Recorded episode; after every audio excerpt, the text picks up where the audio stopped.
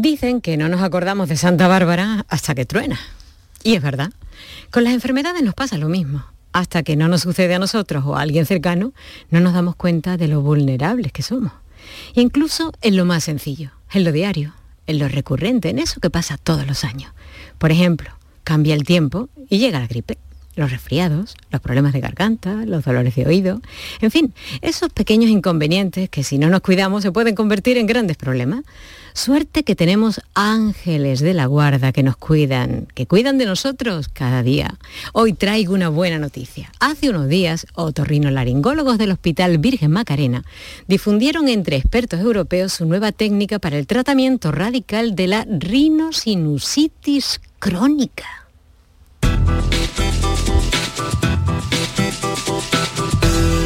Por tu salud con Mariló Seco.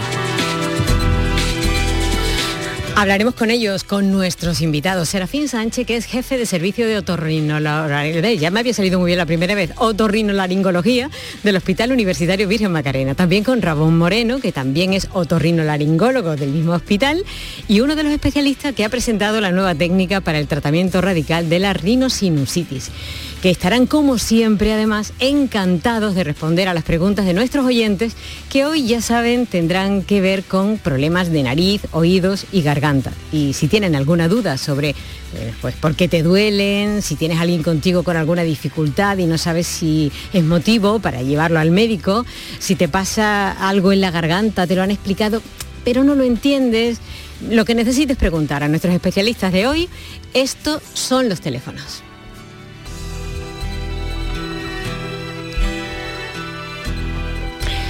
Les vamos a acompañar también a lo largo de esta próxima hora, eh, Kiko Canterla en la producción y Dani, eh, que también va a estar con nosotros, Piñero, que también va a estar con nosotros en la realización y en el control de sonido, y quien les habla, Marilo Seco. Pero antes vamos con las cifras de la pandemia en Andalucía, eso sí, actualizadas. La tasa de incidencia del, coronavirus en Andalucía ha descendido en el último día en 0,3 puntos, hasta situarse en 34,1 casos por cada 100.000 habitantes, mientras que se han registrado 190 positivos en una jornada sin fallecimientos, ha informado la Consejería de Salud. La incidencia sigue estando todavía en riesgo medio en las provincias de Huelva, 62,4, en Almería, 53,9, mientras que en el resto de las provincias el riesgo es bajo y está ya en lo que la Organización Mundial de la Salud considera nueva normalidad, según los datos del Instituto de Estadística y Cartografía de Andalucía. En el resto de provincias la tasa es de 45,4 casos en Málaga, 38,7 en Córdoba, 38 en Jaén, 25,6 en Granada, 20,3 en Sevilla y 18,9 en Cádiz. El total de contagiados desde el inicio de la pandemia aumenta a 809.097, mientras que los fallecidos se mantienen en 11.339 y los curados son 795.581, que son 153 más en un día. El número total de hospitalizados es de 167, lo que supone 15 más que ayer y hoy 40 en UCI, dos menos. Los contagios por provincia se reparten entre los 74 de Málaga, 31 de Almería, 21 de Córdoba, 19 de Sevilla, 15 de Cádiz, 14 de Granada, 9 de Huelva y 7 de Jaén. En cuanto a los centros educativos, la Consejería de Salud informa que el 94,74% están libres de coronavirus y que a 2 de noviembre no hay ningún cierre completo y solo cierres parciales de 33 aulas y 28 reaperturas. Respecto a la vacunación, el 90,8% de la población andaluza mayor de 12 años tiene eh, las dos dosis, eh, lo que supone un 80% de toda la población. La Junta ha administrado hasta la fecha 13,2 millones de dosis. Y ahora sí, les recuerdo que eh, pueden llamarnos cuando quieran desde ya a los siguientes teléfonos. Para contactar con nosotros puedes hacerlo llamando al 95 50 56 202 y al 95 50 56 222 o enviarnos una nota de voz por WhatsApp al 616 135 135 por tus salud en Canal Sur Radio. Y como decíamos al principio, otorrinolaringólogos del Hospital Virgen Macarena difunden entre expertos europeos su nueva técnica para el tratamiento radical de la rinosinusitis crónica. Tenemos con nosotros a Serafín Sánchez, que es jefe de servicio de otorrinolaringología del Hospital Universitario Virgen Macarena. Serafín Sánchez, buenas tardes. Buenas tardes, Marilo. Eh, bienvenido y enhorabuena. Bueno, muchas gracias. también está con nosotros Ramón Moreno, él también es otorrinolaringólogo del Hospital Virgen Macarena y es uno de los especialistas que ha presentado esa nueva técnica para el tratamiento radical de la rinosinusitis. Ramón Moreno, buenas tardes. Buenas tardes, muchas gracias por la invitación. Bueno, en realidad enhorabuena a todo el equipo. Bueno, sí, la verdad es que es un equipo grande el que está detrás de todo esto. Bueno, para empezar, deberíamos saber qué es la rinosinusitis. Así que, eh, ¿me lo puedes explicar, Ramón, por favor? Bueno, la rinosinusitis es un proceso crónico eh, que se localiza en la nariz, en las fosas nasales y en los senos paranasales que consiste en la inflamación de las fosas nasales, la sensación de congestión, el desarrollo de dolores, cefaleas y, mucosidad nasal a lo largo de un periodo de tiempo de, entre días eh, hasta meses o incluso años. Es un proceso que puede llegar a ser crónico y durar pues muchísimos años a lo largo de toda la vida. ¿Y cómo se curaba hasta ahora? ¿Qué había que hacer? Pues eh, fundamentalmente eh, hasta ahora el tratamiento fundamental había radicado en el uso de antibióticos, eh, pero los antibióticos pueden tener muchos efectos secundarios. después también se habían utilizado muchas medidas convencionales, lavados nasales, tratamientos con analgésicos para intentar llevar el día a día, porque son enfermedades muy, muy invalidantes que repercuten mucho en la calidad de vida de los pacientes. Entonces al final, más que un tratamiento erradicador, eh, o sea, que, erradicara la enfermedad, lo que, lo, que se, lo que se ha utilizado básicamente han sido pues tratamientos para un poco subsistir. Eh, eso ya desde hace bastantes años hasta ahora pues ha ido mejorando porque se han ido utilizando tratamientos más concretos y, después la cirugía eh, pues ha ido dando lugar a resultados cada vez más, a tratamientos más eficaces.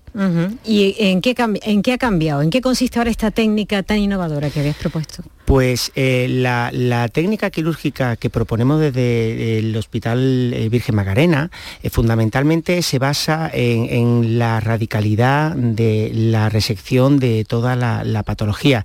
Normalmente el tratamiento de este tipo de enfermedades se veía muy un poco se veía un poco derivado de la capacidad técnica que podíamos llegar a tener a la hora de abordar estas enfermedades.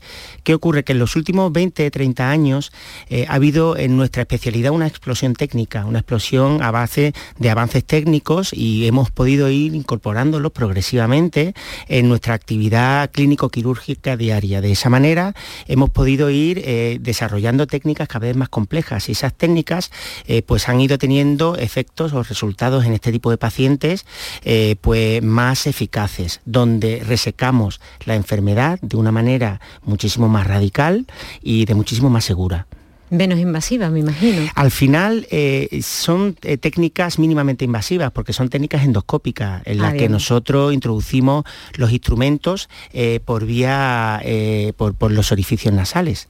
De esa manera nosotros pues se ha modificado lo que es la técnica quirúrgica con respecto a las técnicas antiguas en las cuales pues se hacían abordajes sublabiales por dentro de, de la cara, se hacían técnicas bastante más agresivas y ahora pues hemos conseguido que con técnicas mínimamente invasivas podemos conseguir una agresividad muchísimo, o sea, una radicalidad, perdón, muchísimo mayor a la hora de abordar eh, la sinusitis crónica con unos resultados infinitamente mejores que los que había hace 20 años. Serafín, y para validar la técnica, eh, eh, habéis, mm, habéis liderado un grupo multicéntrico internacional. Eso es muy importante, ¿verdad? Sí, hoy día no cabe duda de que las tendencias hay que entender que son de éxito cuando se trabaja en equipo y los equipos abarcan distintos centros, incluso distintos países. Eso aporta mucha experiencia, tienes la posibilidad de contar con los mejores especialistas y al final eh, la unión hace la fuerza y los mejores resultados, efectivamente, sí. Esta reunión científica además eh, ha sido el marco, yo creo, idóneo, ¿no? Donde este servicio del Hospital Sevillano ha consolidado, además eh, se ha consolidado como centro de prestigio internacional, pero además al doctor Ramón Moreno, a quien tengo aquí a mi derecha, ha sido elegido como representante de España en el Comité Internacional de la Sociedad Europea de Rinología. ¿Esto qué significa, Ramón, para ti, para el hospital, para Andalucía? ¿Qué significa? Pues eh, para mí es un tremendo orgullo, pero eh, realmente desde el punto de vista individual no tiene mucha importancia. Yo creo que sobre todo es eh, focalizar sobre una persona lo que ha sido el trabajo de un grupo de personas muy grande. Entonces al final realmente lo que significa es que realmente vamos cogiendo una posición a nivel internacional donde nosotros desde aquí, desde Andalucía, desde el propio Hospital Virgen Macarena, pero relacionado con muchísimos hospitales de Andalucía, también con hospitales del resto de España, de Barcelona, hospitales de Valencia e incluso hospitales estadounidenses, eh, pues hemos conseguido eh, trasladar a la opinión científica una técnica que, se ha desarrollado aquí en nuestra tierra. Entonces, pues para nosotros es una oportunidad, es una oportunidad de poder eh, decirle a, todo, a todo nuestro entorno de, compañeros, a todo nuestro entorno de otorrino y a toda nuestra sociedad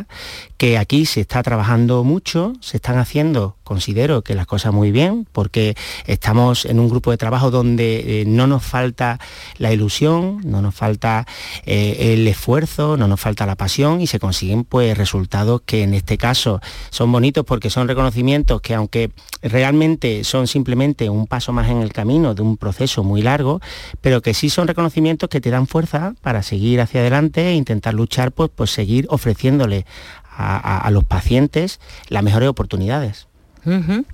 Todo lo que impulse la innovación, la investigación, evidentemente es necesario y en este campo podemos hablar de una población quizá numerosa, ¿no? afectada de, este problema precisamente que estáis tratando. Me refiero a enfermedades inflamatorias nasales, eh, de poliposis nasal, por ejemplo, ¿no? Hace un par de semanas en el 72 Congreso Nacional de la Sociedad Española de Otorrinolaringología y cirugía de cabeza y cuello. Me lo estáis haciendo decir demasiadas veces y, estoy teniendo mucha suerte, veremos a ver. Mm, bueno, ahí hablaba de la, de la poliposis, ¿no? Dice que afecta eh, entre un, casi un 5% de, de la población y que es más frecuente entre hombres eh, que mujeres y que y más eh, frecuente en la cuarta década de vida y en fin es más habitual además en pacientes con asma a mí me gustaría que me explicarais eh, por qué se produce, cómo se produce, si se puede de alguna manera, a, ver Serafín, eh, se, puede evitar de alguna forma o qué es lo que hacemos mal para llegar a, tener ese problema. Eh, es una enfermedad crónica que tiene muchos factores de, que la producen, es decir, que las causas son múltiples. tan múltiples como que en muchas ocasiones es muy, muy difícil determinar una sola causa. Sí sabemos que el tabaco influye en la generación de pólipos nasales, por lo tanto, una de las medidas que siempre recomendamos los otorrinolaringólogos es evitar el tabaco, no solo por los pólipos, sino por la cantidad de otras enfermedades que van a producir. Pero en este caso, evitar el tabaco sí es bueno para prevenir enfermedades de inflamación en las fosas nasales. Luego también tenemos otra serie de factores que son los que causan la la inflamación crónica y estamos trabajando en, ese campo. Por ejemplo, eh, se está hablando mucho de algunas bacterias que emiten algunas toxinas que de una manera imperceptible pero prolongada en el tiempo pues son como, como bombas epiteliales que rompen el epitelio y permiten que entre la inflamación. Y luego lo que estamos profundizando muchísimo más es en el conocimiento de lo que hay debajo del epitelio, de lo, que, lo que hay eh, por debajo de, las, de, las, de las células que nos defienden del exterior, porque en esa zona subepitelial es donde se libran las batallas de las células del cuerpo humano contra los agentes exteriores, lo que llamamos alergenos, lo que llamamos eh, agentes inflamatorios del exterior. En, esa, en ese campo de batalla es donde la investigación está llevando a cabo los mayores avances científicos, sobre todo porque se están descubriendo nuevos medicamentos que actúan muy poderosamente en esta zona y conseguimos tener muchos mejores resultados en la eh, reducción de los pólipos y sobre todo facilitando la calidad de vida de los pacientes. Este trabajo de investigación en el, subepitelio pues es el que va a dar mayores satisfacciones en los próximos años. Em, en este congreso concretamente hablabais de, fármacos biológicos eh, como eran capaces de reducir la masa del pólipo nasal y yo me pregunto, ¿qué son los fármacos biológicos? Pues los fármacos biológicos, como su propio nombre indica, están generados por, seres vivos. En este caso, eh, la ciencia farmacológica lo que hace es utilizar eh, mecanismos eh, para extraer determinadas moléculas, bien de seres humanos modificando algunas células, o bien de, por ejemplo, de, ratones que pueden modificar también esas células y al final generan pues, una serie de lo que se llama anticuerpos, que son moléculas que van a luchar contra los agentes externos que causan la inflamación cuando los colocamos dentro del cuerpo humano. Estos fármacos biológicos se denominan fundamentalmente y ocupan fundamentalmente el campo de los anticuerpos monoclonales, porque son moléculas que se generan en grandes cantidades, se introducen en el cuerpo humano habitualmente con inyecciones subcutáneas o alguna inyección intravenosa y ya permiten que el cuerpo humano luche contra esos agentes inflamatorios. Estos agentes biológicos tienen un desarrollo cada vez más creciente porque vamos conociendo mucho mejor las moléculas sobre las que atacar, sobre las que dirigir estos anticuerpos monoclonales. Y si esto funciona, puede ser una alternativa a las intervenciones, quizá no haga falta llegar a, más. Eso quizás sea el futuro al que nos dirigimos. En el camino tenemos que conocer mucho mejor el comportamiento dentro del cuerpo humano de estas moléculas nuevas, porque como pasa en medicina en general, mm, todos los medicamentos tienen unos efectos mm, beneficiosos, pero también tienen unos efectos eh, adversos o efectos eh, indeseables. Eh, tenemos que conocer con mucha más investigación dónde está el límite, dónde está la barrera entre los efectos beneficiosos y los perjudiciales. Por eso hay que hacer mucha investigación, muchos ensayos clínicos para conseguir que cuando se ponga en el mercado a disposición de nosotros, de los médicos, un fármaco de este tipo, pues tengamos la completa seguridad de que va a producir beneficios al paciente evidentemente la, experiencia que se está acumulando en estos últimos años, y no estamos hablando más de 10 años, estamos hablando de esta última década, está permitiéndonos eh, identificar también mucho mejor qué pacientes se van a beneficiar con cada una de estas moléculas, porque no todos los tipos de rinositis crónica van a tener el mismo beneficio con un fármaco o con otro. Por eso eh, el avance más sustancial que vamos a ver en los próximos años es en seleccionar lo que se llama medicina de precisión, qué paciente se va a beneficiar de determinado fármaco. Y esta es la buena noticia que le vamos a ofrecer a los pacientes en los próximos años. Me parece interesantísimo. Ahora, eh, Ramón, si, te parece, me gustaría que, nos contaras tú eh, cuáles son los síntomas eh, para que nosotros podamos reconocerlos, porque siempre estamos diciendo, al menos en otro tipo de enfermedades, insistimos mucho en la, idoneidad de que al primer síntoma ya deberíamos poner pie en pared, ¿no? No sé si también en este tipo de, de enfermedades también podríamos hacer lo mismo. ¿Qué vamos a notar nosotros para que eh, nos suene la alarma y decir, ve al médico porque es mejor llegar temprano que tarde. Pues eh, sí es cierto, eh, al final eh, la patología rinosinusal es una patología que se define mucho temporalmente, en la temporalidad y en el tiempo en el que sus síntomas se van presentando. Entonces, nosotros habitualmente tratamos pacientes con sinusitis aguda cuando duran, pues eso, una, dos semanas, diez días. Son procesos que habitualmente se tratan con tratamientos antitérmicos, antiinflamatorios o algún tipo de antibiótico en caso de que se requiera, si es bacteriano.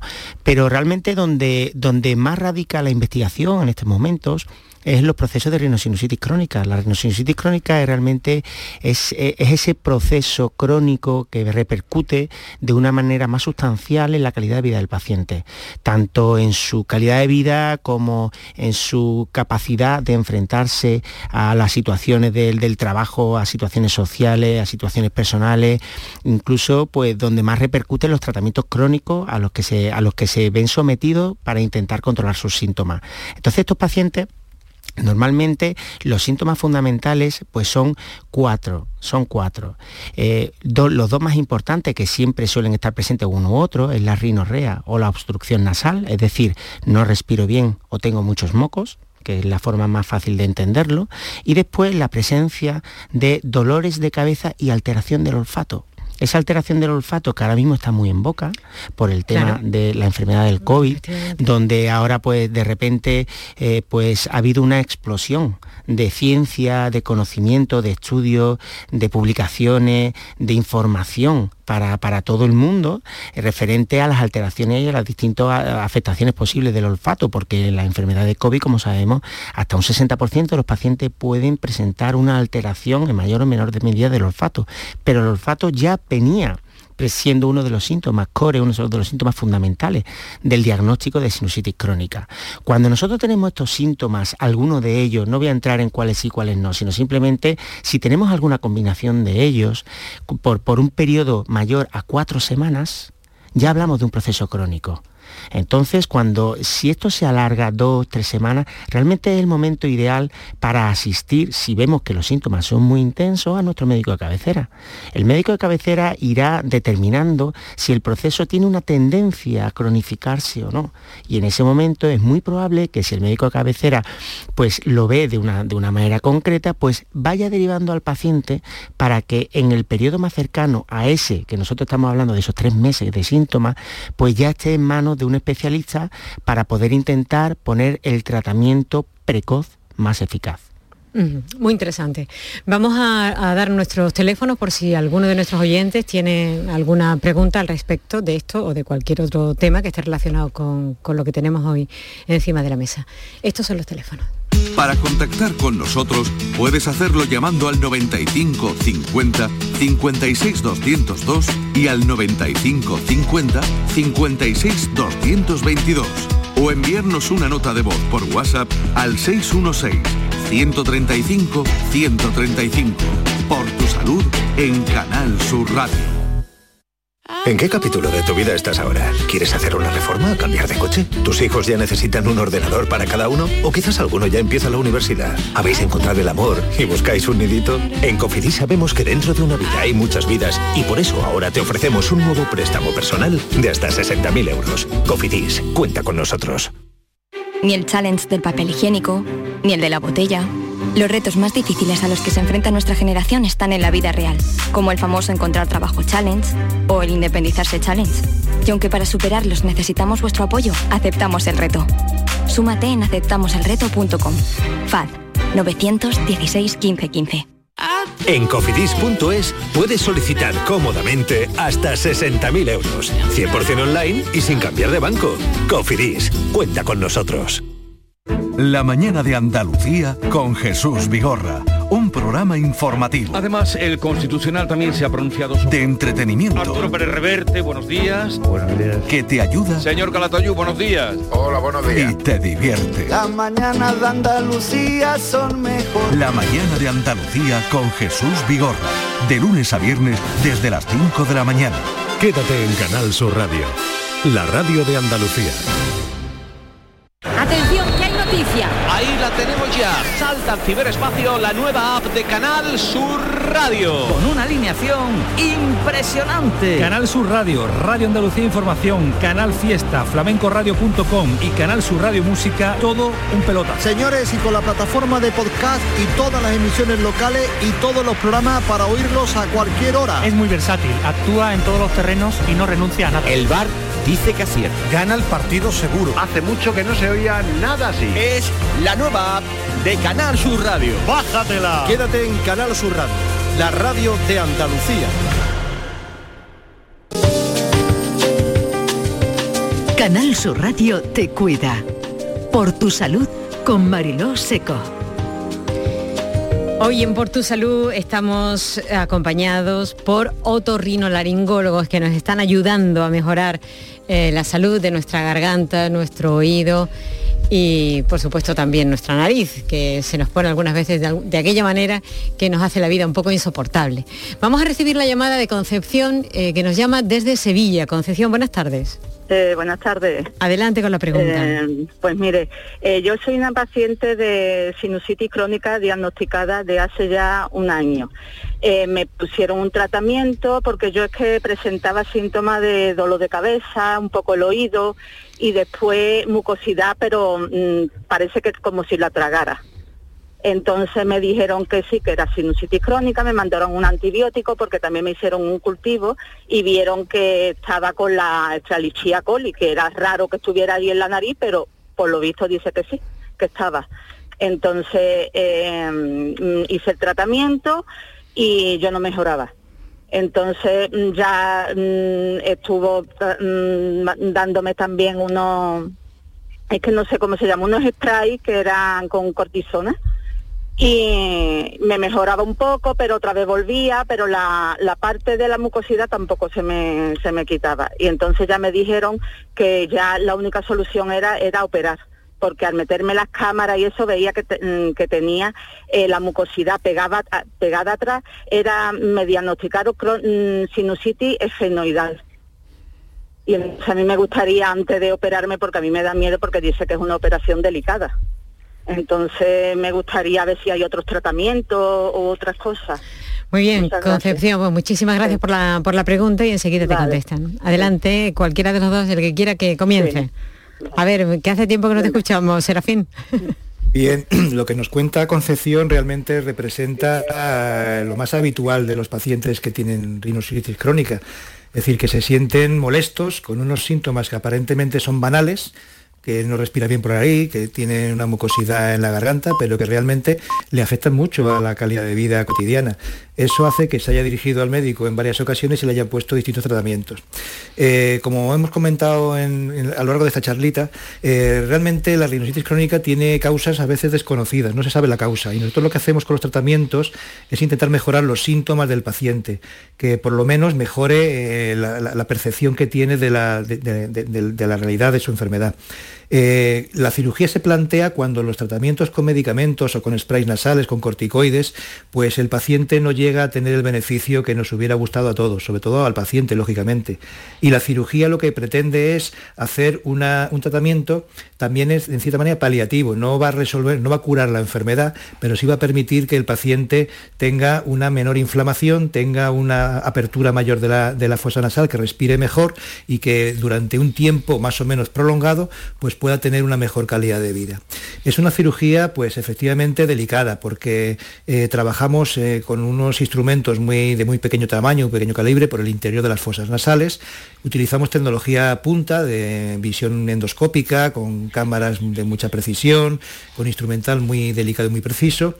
Y lo que sí es cierto es que estamos eh, trabajando en una zona anatómica de alto riesgo, porque estamos cerca del ojo, cerca del cerebro, cerca de sitios con importancia eh, anatómica.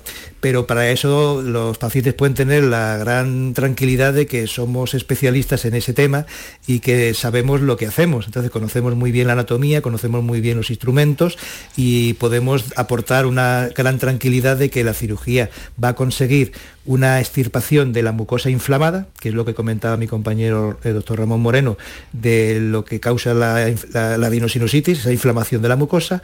Podemos quitar la mucosa que está inflamada y, lo que la técnica que hemos propuesto nosotros es en cierta manera sustituir la zona que se ha quitado por otra mucosa que habitualmente no presenta esa inflamación eh, crónica ni tiene esos pólipos nasales.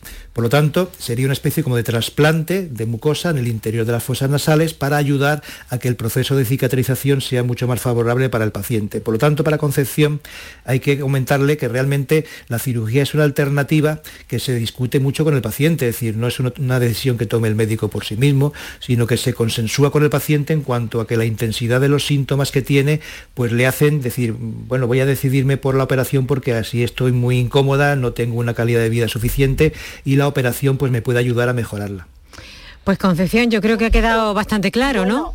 Es que quiero saber una cosa, y si yo más o menos voy tirando y yo con esa mucosidad yo puedo hacer una vida más o menos normal, ¿eso me perjudica a mí para algo? Es que me dice que puede reinfectarse, coge una meningitis, una encefalitis, que me puede provocar eso por si no me opero o no. Hombre, el caso de Concepción es un poco Es un poco diferente de lo que es habitual porque le han encontrado una bacteria que no es la común que se encuentra en una rhinositis crónica. Por lo tanto, en este caso concreto, pues sí existe un riesgo ligeramente superior al habitual, porque esa bacteria realmente está marcando una situación anómala.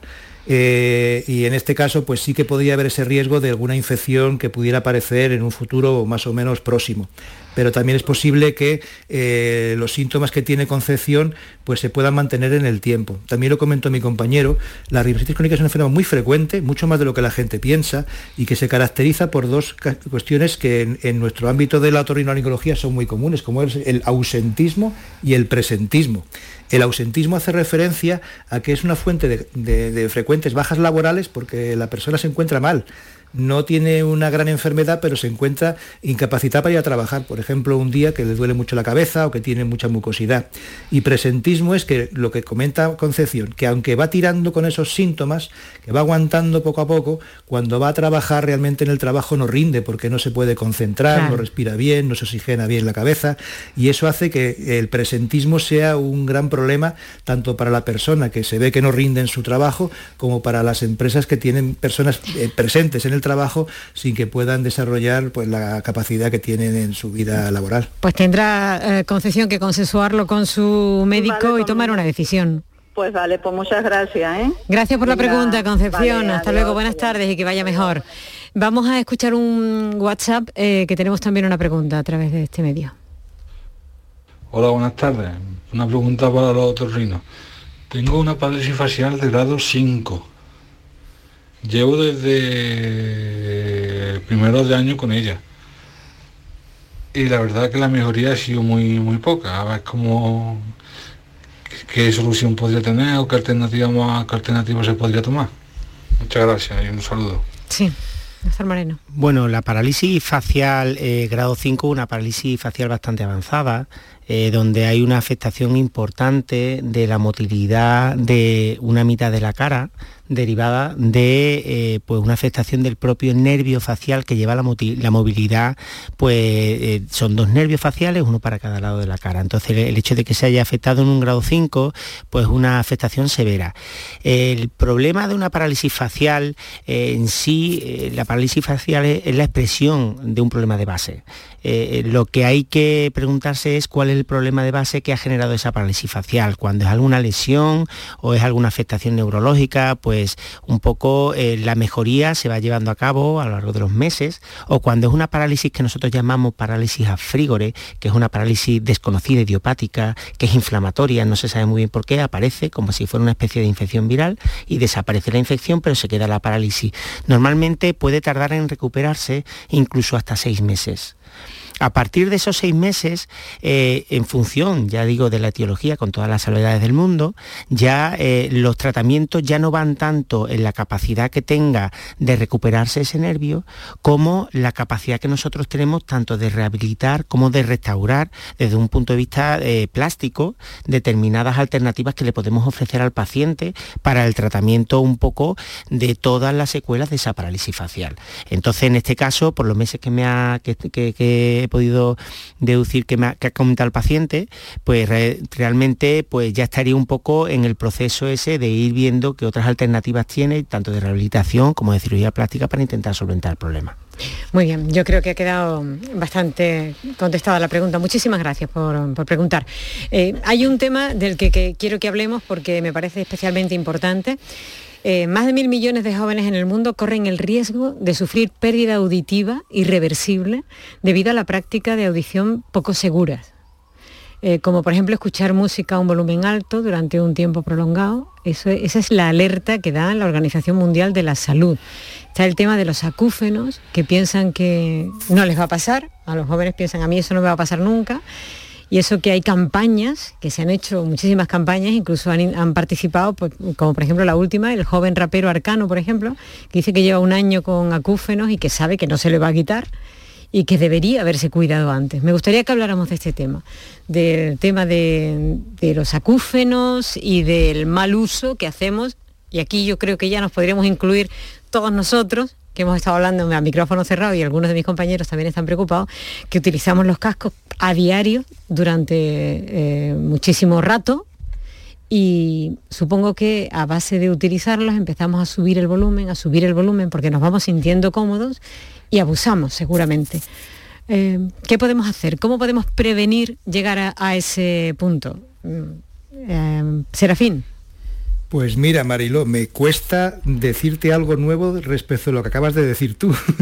Ah, he dicho demasiadas cosas, he hablado mucho. No, no, porque has dicho precisamente lo que, lo que es, es decir, que no somos conscientes del problema que tienen los ruidos altos o los volúmenes altos, pensamos que somos indemnes a que nos lesione el oído, somos todos jóvenes, vamos a entendernos así, y entonces pues tenemos una percepción de que no nos va a pasar nada, que somos invulnerables y que la música alta pues es divertida, vamos a los conciertos de música y nos ponemos al lado de los altavoces porque nos hace vibrar también junto con la música, y realmente es un problema porque la, la afectación de los ruidos altos cuando ya ha dañado las células del oído, es unas lesiones irreversibles, no se pueden arreglar, no se pueden mejorar con medicamentos, no se pueden operar para que volvamos a la situación de partida.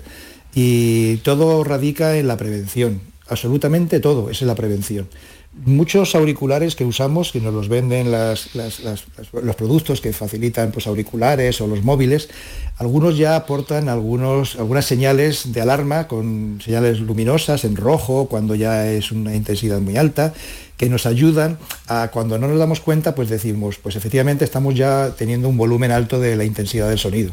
Eh, eh, quizás una aportación que podrían hacer las casas sería limitar realmente el número de decibelios que emiten por sus auriculares o por los altavoces. Pero eso realmente choca contra una voluntad entre la gente joven sobre todo que quiere cada vez ruido más alto, sonido más intenso y oír mejor a sus grupos musicales favoritos. Esto es una lucha eh, complicada porque hay unos factores de invulnerabilidad que se distribuyen entre la gente joven sobre todo y es precisamente la que más tiempo va a tener una afectación por sonidos intensos a lo largo de su vida y va a condicionar no solamente el acúfeno, que el acúfeno es muy molesto, es muy, eh, muy incómodo para la persona que lo sufre, pero el acúfeno no es ninguna enfermedad por sí misma. El acúfeno lo que nos está diciendo, que es como la punta de un iceberg, que detrás del acúfeno hay una pérdida de audición y esa pérdida de audición sí que va a ser irreversible, va a irse incluso incrementando a lo largo de la vida y va a llegar un momento en que la persona pues ya va a tener una pérdida de audición mucho más alta que la que podría tener simplemente por alcanzar una edad avanzada. Sí, quería decir algo el doctor Moreno. Sí, yo un poco al hilo de lo que ha dicho el doctor Sánchez, eh, realmente yo creo que lo más importante es las campañas de prevención, eh, haciendo tomar conciencia a la gente joven de que eh, la pérdida auditiva derivada de la exposición a ruidos eh, excesivamente altos, pues tenemos métodos para poder identificar cuando estamos teniendo un daño más intenso. El acúfeno, que es un poco el, síntoma príncipe en torno al, que gira junto con la pérdida de audición cuando estamos sometidos a este, a este tipo de estrés sonoro, al principio es reversible, es decir, muchas veces vamos teniendo pequeños zumbidos que aparecen y desaparecen, se ponen y se quitan, estamos expuestos a un ruido fuerte, por ejemplo, vamos a una discoteca, salimos algún día por la noche, lo que sea, y dice, uy, pues me pita un poco el oído, y se me quita. Esos son avisos. Entonces esos son avisos. Y ahí eh, estamos a tiempo todavía. esos son avisos en los cuales debemos de bajar el volumen. Exactamente. ahí tenemos que saber eh, que en muchas de las ocasiones esas hemos pasado una línea en la que se nos permite volver. Y, bueno, eh, sería interesante que pudiéramos tener capacidad de hacer tomar conciencia a la gente joven sobre todo y mucho también a muchos mayores de que hay ese punto de reversibilidad donde si eres consciente de lo que está ocurriendo puedes intentar controlarlo. Muy bien. Vamos a recibir a Brahim, que nos llama desde Marbella y quiere hacer una pregunta. Brahim, buenas tardes. Sí, muy buenas tardes. Adelante. Eh, mire, eh, mi, hijo eh, tuvo un accidente hace así como 15 años, 15 años, no, no, no, ah, en el 2015, en el 2015 tuvo un accidente de moto y entonces, claro, le afectó la cara y sobre todo la parte facial, es decir, por la mejilla eh, tuvo rotura y luego mm, eh, fue intervenido en un hospital aquí de Málaga, Carlos Haya. Eh, pero claro, es una operación bastante compleja, es decir, los huesecillos, estructurarlos, etcétera, etcétera, pero no quedó bien, no quedó bien porque una de las fosas nasales está absolutamente tapada y tiene dificultad para respirar, claro. y entonces, claro, no sabemos eh, qué, qué hay que hacer, que hay que recurrir a un plástico o, o que es cómo se hace. Porque, claro, el programa más o menos lo estaba siguiendo y eh, relata o, detalla eh, bastantes características de la que tiene mi hijo. Eh, pero claro, eh, eh, el tema que estáis abordando es una enfermedad y esto es a causa de un accidente. A causa de un Entonces, accidente, sí. Eh, vamos a ver qué, qué contestan los doctores. Exacto. Serafín, ¿qué le podemos decir a, a Brahim? Bien, efectivamente está presentando el caso de su hijo que ha sido una secuela de un accidente. Por lo tanto, ha habido un traumatismo en la cara, que esos son traumatismos que tienen habitualmente muchas secuelas muy importantes. Eh, habría que estudiar mu- mucho detalle el caso de su hijo. Y estudiar que mucho detalle significa eh, hacer un estudio de imagen con Claro. TAC, con radiológicas, para ver el estado que tiene toda la cara, la parte que no se ve desde fuera, todo lo que hay en el interior de la cara y ver qué situación tiene tanto los huesos de la cara como las relaciones entre esos mismos huesos.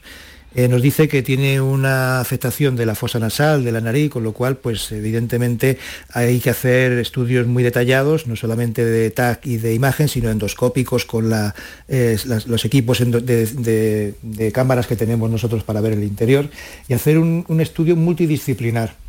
En este tipo de casos, eh, la opinión de una sola especialidad suele ser insuficiente porque nos vamos a limitar a lo que cada uno trabajamos habitualmente en nuestro campo y por eso son muy deseables las consultas en unidades multidisciplinarias donde pueden participar y opinar especialistas pues, de otorrinolaringología, puede opinar especialistas de cirugía masilofacial, cirugías de eh, cirujanos plásticos y también rehabilitadores. La suma de todas estas opiniones es la que va a permitir ofrecer un tratamiento conjunto que a lo mejor se estratifica en varias fases. En alguna fase puede trabajar el otorrinolaringólogo inicialmente, luego se complementa con cirujano masilofacial y finalmente el cirujano plástico puede actuar. Pero ya le digo que esto convendría eh, analizar muy detalladamente este caso y, y plantearlo en, en el seno de unidades multi- multidisciplinarias. Tendría que ser en el propio hospital donde le atendieron, ¿verdad? Tendrían que Hombre, hacerle el seguimiento y... Sería un paso Deseable. inicial el plantearlo en el hospital donde lo atendieron e intentar buscar alguna opción de unidades multidisciplinarias. Claro que sí. Pues eh, Brahim, es eh, la, la respuesta que tenemos. Sí, una simplemente pre- pregunta. mm, eh, eh, ¿Hay algún centro, por favor, multidisciplinar, como dice el doctor, eh, al que se puede aconsejar o cómo se puede eh, dar con este, con este tipo de centros? En, Andalucía concretamente estamos en fase de construirlos porque realmente era una demanda que se está percibiendo y no había dado lugar aún a esa unión de especialistas. Se está haciendo y habitualmente en los grandes centros pues es posible que pueda haber ya alguna unidad establecida. Sí sabemos que hay eh, algunos otros hospitales que están en otras comunidades que también la tienen, son muy pocos realmente, pero ya tenemos esa experiencia que es la que puede eh, a- ayudar a construir las que se van a hacer en Andalucía. Pues Muchísimas gracias, doctor. Muchas gracias, señora. gracias a usted, Brahim. Muy amable y muy agradecido. Gracias a usted. Brahim, por la pregunta. Gracias. Vamos tardes, a gracias. recibir ahora a Matilde que nos llama desde Higuera de la Sierra, Huelva. Eh, Matilde, buenas tardes. Hola, buenas tardes. Adelante.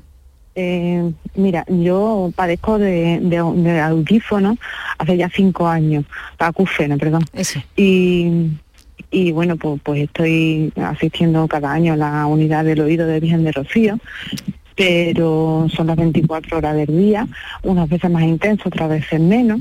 Eh, los cambios de altura, depresiones, mm, noto que me afectan mucho, pero ninguno de los tratamientos que eh, con cortisona que, me han puesto me han funcionado y hay momentos en que se hace insoportable. Sí, adelante Ramón. Bueno, la verdad es que cuando, cuando eh, nos enfrentamos a pacientes eh, que tienen esta afección, la afección de, acúfenos con o sin patología eh, de hipoacusia asociada, son, son un reto terapéutico, porque realmente en muchas ocasiones el tratamiento convencional pues es insuficiente. Entonces, en este tipo de pacientes sí es cierto que se hace absolutamente fundamental un tratamiento por distintas especialidades, no solo por otorrino, por porque en muchas ocasiones el problema ya no solo afecta al, aspecto objetivo de tengo un problema auditivo porque escucho un ruido, sino afecta a todo lo que es la esfera emocional. Y en muchas ocasiones son pacientes pues, que tienen muchísimo estrés, son pacientes que están realmente afectados desde un punto de vista psicológico y necesitan un abordaje multidisciplinar. Hay ocasiones en las que se puede ser muchísimo más drástico, no conocemos detalles de este caso, pero sí puedo llegar a entender que... Últimamente estoy llegando hasta, hasta padecer pues, como vértigo, como vértigo. Claro, porque muchas veces el deterioro del oído eh, se asocia a varios síntomas fundamentales. Uno de ellos puede ser la pérdida eh, auditiva, otro es el desarrollo de este tipo de ruidos, los acúfenos, que no son más que ruidos, y otro es el deterioro del órgano que hay junto al órgano auditivo, que es el órgano del equilibrio. Entonces, normalmente el deterioro de uno de ellos conlleva el deterioro del resto y, lleva un deterioro paralelo. ¿Qué ocurre? Que en muchas ocasiones la única alternativa que tenemos es una, una alternativa de rehabilitación vestibular rehabilitación vestibular para, para la situación de vértigos y algunos tratamientos con terapias sonoras, que estoy seguro, porque en el Hospital Virgen del Rocío hay un, equipo de, tratamiento de acúfeno de muy alto nivel, seguro que se lo habrán ofrecido o le habrán ofrecido alternativas que considero que habrán sido seguramente las mejores posibles, en las cuales son terapias sonoras eh, que complementan ese acúfeno para intentar transformarlo en un ruido blanco. Si no, hay otras alternativas quirúrgicas, pero ya son alternativas muy, muy, muy avanzadas, son alternativas que ya eh, se asume mucho riesgo, porque también está claro que, cuando uno entra en un quirófano por un acúfeno, son situaciones bastante, bastante desesperadas. Entonces son, realmente son absolutos retos, retos terapéuticos donde muchos especialistas tienen mucho que decir. Claro, Matilde, eh, es la situación, no, no se puede hacer mucho más. ¿verdad? Eh, lo que sí. le puedo decir es lo importante que es, por eso insistimos tanto en que nuestros oyentes llamen por teléfono y nos cuenten su caso, porque testimonios como el suyo eh, son importantísimos para la gente que nos escucha, sobre todo ojalá muchos jóvenes hayan escuchado lo que usted nos acaba de contar para que entiendan que tener acúfenos no es ninguna tontería. Muchísimas gracias, muy amable. Vamos a hacer una vamos a hacer una pequeña pausa y enseguida continuamos.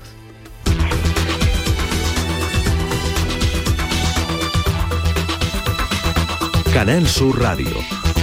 Por tu salud.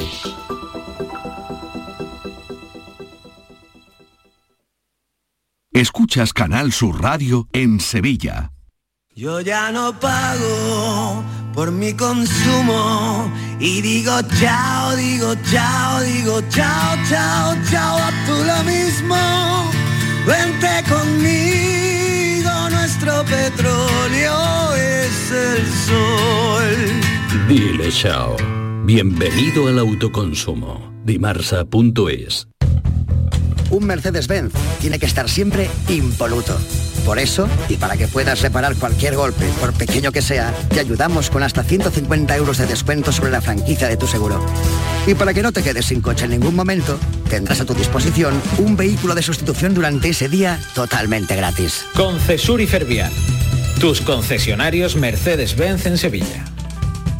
¿Sabías que no tienes por qué convivir con el dolor? La Clínica HLA Santa Isabel te ayuda a aliviar tus molestias con su nueva unidad contra el dolor. Este nuevo servicio ofrece tratamientos para el dolor crónico como hernias discales, dolor lumbaro cervical, cefaleas, trigémino, artrosis y otras patologías. Pide tu cita en la Clínica Santa Isabel al 954-570-004 en Luis Montoto 100. HLA Santa Isabel cuida de ti. Bienvenidos a Sacaba. Mil metros de electrodomésticos con primeras marcas. Grupos Whirlpool, Bosch y Electrolux frigoríficos, lavadoras, hornos, vitros. ¿Quieres más? Aires acondicionados, aspiradoras, pequeños electrodomésticos y financiamos en 12 o 20 meses sin intereses solo tú y Sacaba. Tu tienda de electrodomésticos en el Polígono Store en calle nivel 23. Ven a ver nuestra exposición y sus 25 años de experiencia. Sacaba. Mientras duermes, hay mucha gente de radio. Gente que está viajando, limpiando, conduciendo, repartiendo, vigilando. Toda esa gente forma parte de un club y están en la mañana de Andalucía, el club de los primeros de Canal Sur Radio, con Charo Padilla. De lunes a viernes, desde las 5 de la mañana. Quédate en Canal Sur Radio, la radio de Andalucía.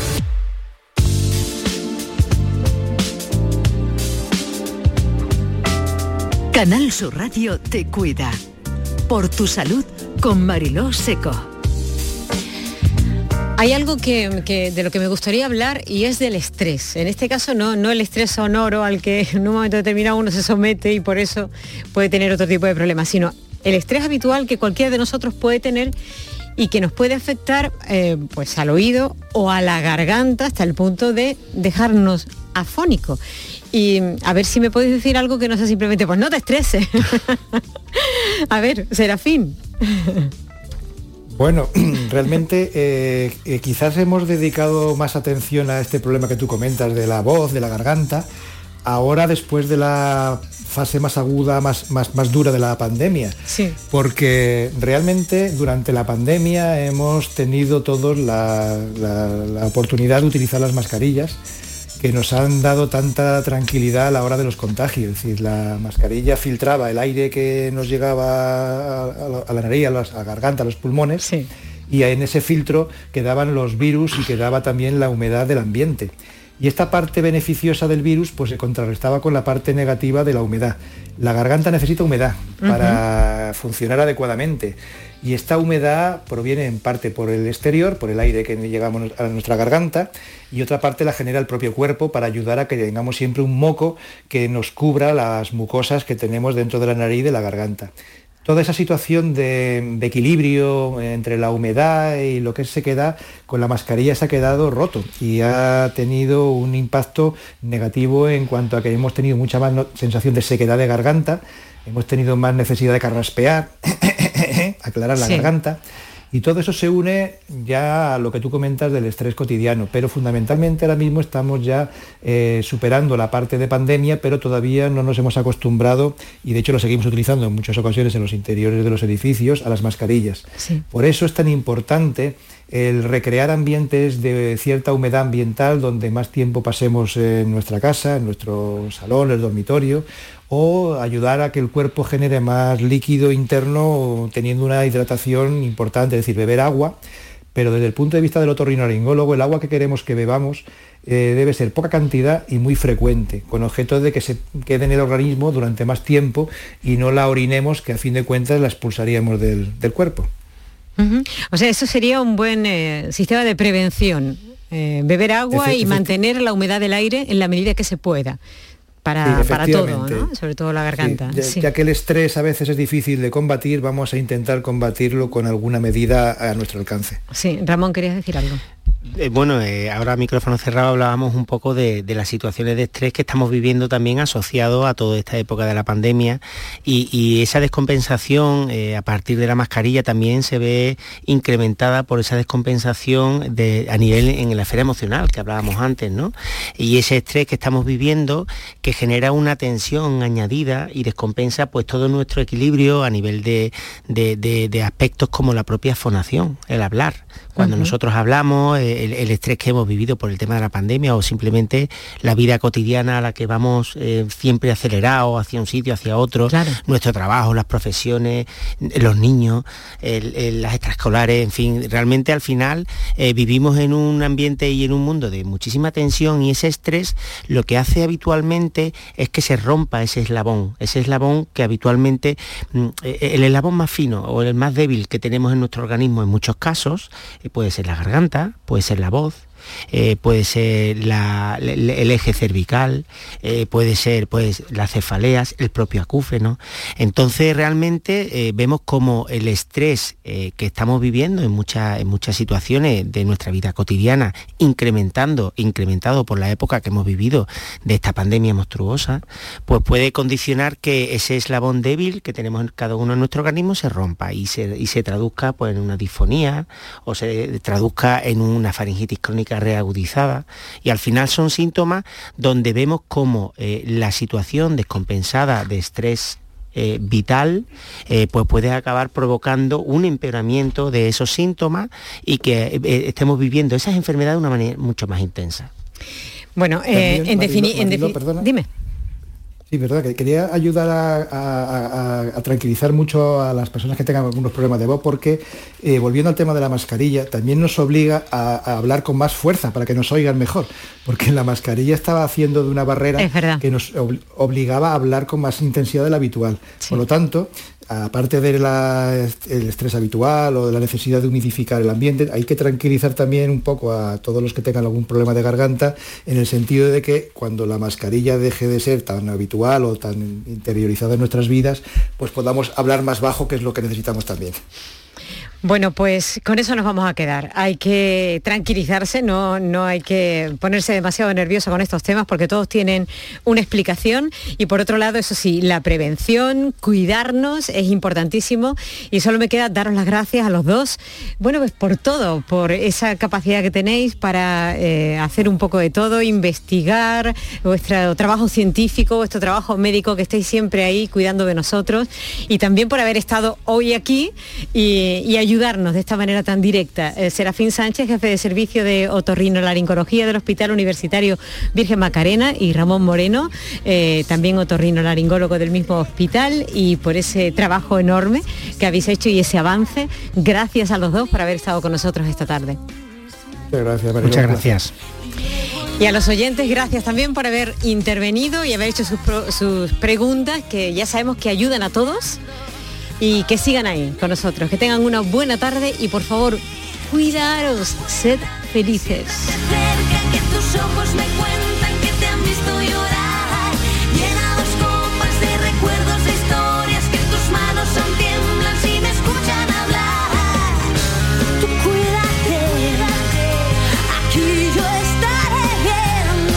Canal Sur Radio te cuida.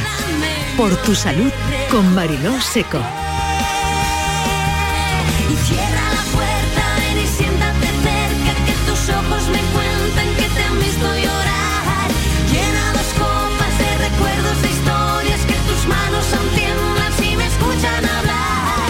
Cierra la puerta y siéntate cerca que tus ojos me cuentan que te han visto llorar. Y llena dos copas y vamos a bailar.